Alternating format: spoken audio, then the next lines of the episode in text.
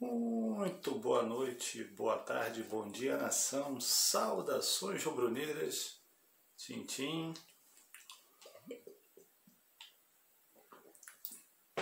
Alô EV, Alain, presidente Carlos Jardim e a galera do Tintim, aquele forte abraço.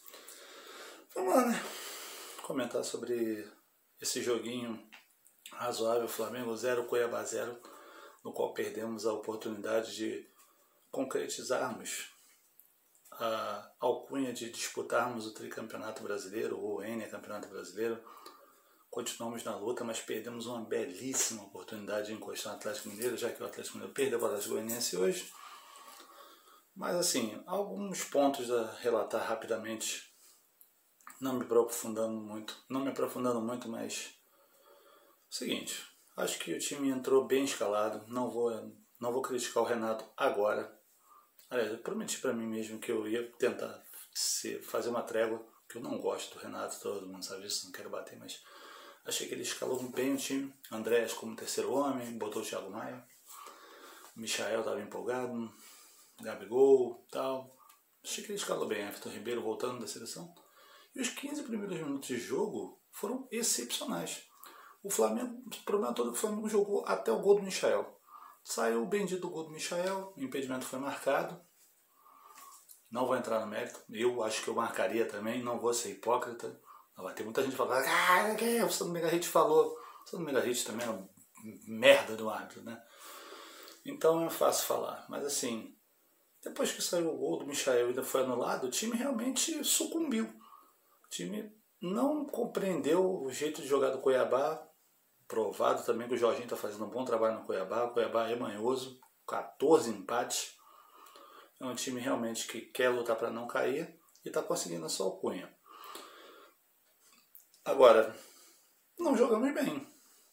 A nítida impressão que eu tive é que se jogássemos até o dia 27 de novembro contra o Palmeiras, contra o Cuiabá hoje, não sairia gol. Apenas uma impressão.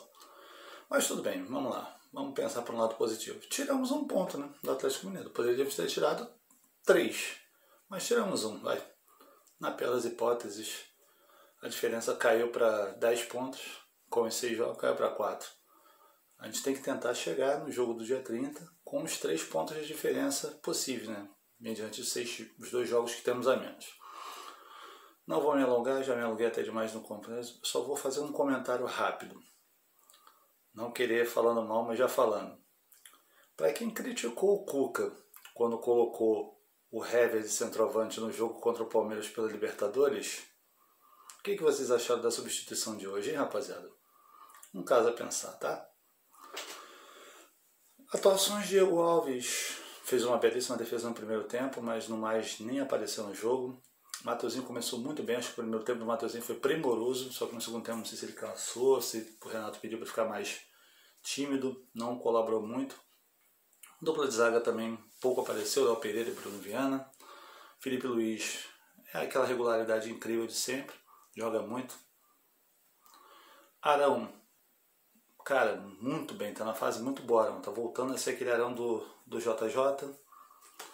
Ah, boto ele entre os três melhores hoje com certeza. Thiago Maia também teve um primeiro tempo primoroso, mas depois cansou, mereceu ser substituído. Andrés achei um pouco apagado hoje, tudo bem nas bolas paradas, mas não teve o mesmo rendimento de quarta-feira de quarta-feira passada.